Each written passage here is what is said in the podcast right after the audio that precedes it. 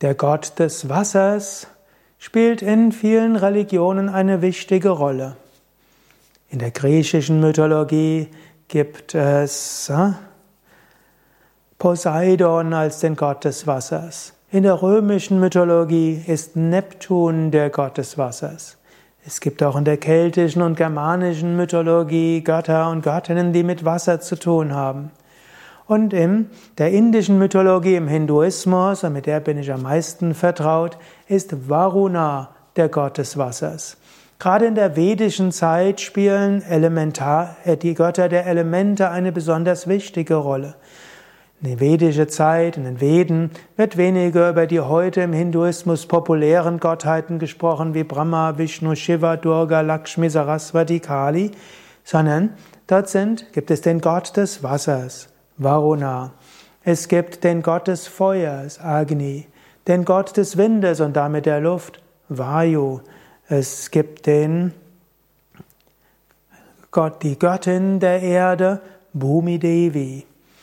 Und so können wir alles als heilig ansehen. Und wir können den Gott des Wassers, Varuna, verehren in der Natur. Wir können den Gott des Wassers verehren in uns selbst. Und wir können den Gott des Wassers verehren als äh, Prinzip der Spiritualität. Der Gott des Wassers in der Natur. Leben auf der Erde ist möglich, weil es Wasser gibt. Und Wasser ist etwas Heiliges. Wenn du an einem Fluss bist, dann spüre die Energie des Flusses. Dein Herz wird berührt sein. Wenn du an einem, einem See bist, vor einem Meer bist, Spüre so die Energie des Wassers. Es ist etwas Heiliges. Und in dieser Erfahrung dieses Wassers spüre den Gott des Wassers. Oder von mir aus auch die Gattin des Wassers oder die Nixen oder die, wie auch, wie auch immer du sehen willst. Spüre den Gott des Wassers. Wenn es regnet, geh mal raus in die Natur ohne hm, Regenschirm. Gerade im Sommer ist das schön. Lass den Gott des Wassers in dir wirken. Wenn du eine Dusche nimmst, wenn du dich badest, so schön. Dieses Gefühl des, des Reinigens und des Abfallens, ja, ist auch der Gott des Wassers. Der Gott des Wassers im Menschen.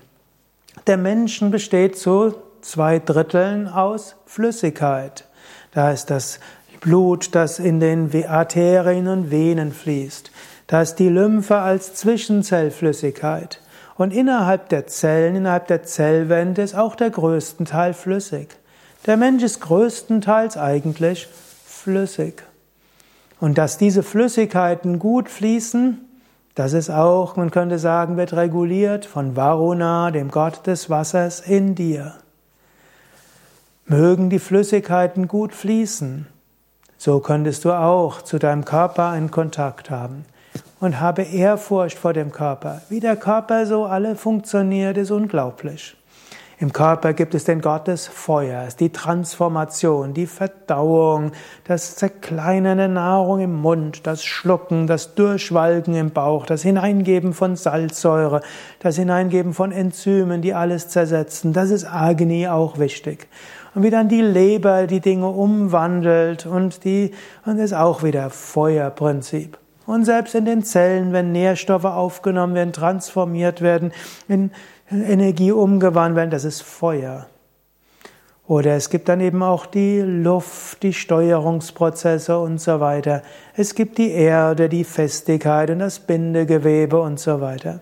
Aber es gibt eben auch das Wasser, die Flüssigkeiten, die fließen, die Flüssigkeiten, die transportieren, die Flüssigkeiten, auch die Geschlechtsflüssigkeiten, die, der Schweiß. Irgendwo ist, ist Flüssigkeit etwas, was verbindet. Flüssigkeit steht damit auch für Liebe und damit ist die, in die Flüssigkeit auch das, was wir die geistige Wasser nennen. Der Gott des Wassers in unserem Charakter. Der Gott des Wassers ist Mitgefühl. Der Gott des Wassers ist das Überfließen unseres Herzens mit Liebe. Der Gott des Wassers ist auch Sexualität und Austausch von Geschlechtsflüssigkeiten. Der Gott des Wassers ist aber auch, dass wir etwas abgeben. Hm, zum Beispiel Urin, Schweiß. Das ist nichts Ekliges. Ja, Urin wiederum ist Dünger für Pflanzen. Schweiß kühlt, hilft, dass wir irgendwo dort sind. Schweiß ist aber auch wiederum etwas, was gut ist für die Haut. Menschen, die im Sommer ist die Haut meistens besser als im Winter. Warum? Schweiß. Flüssigkeit, der Gott des Wassers, ist auch der Gott der Schönheit. Schönheit hat etwas mit Flüssigkeiten zu tun. Natürlich darf es nicht zu flüssig sein, zu viel Fett. Gottes Wassers steht auch für das Fett. Gottes Wassers will auch verehrt werden, indem du genügend Flüssigkeit zu dir nimmst. Gottes Wassers will auch verehrt werden, indem du dir selbst Streicheleinheiten gibst und andere streichelst.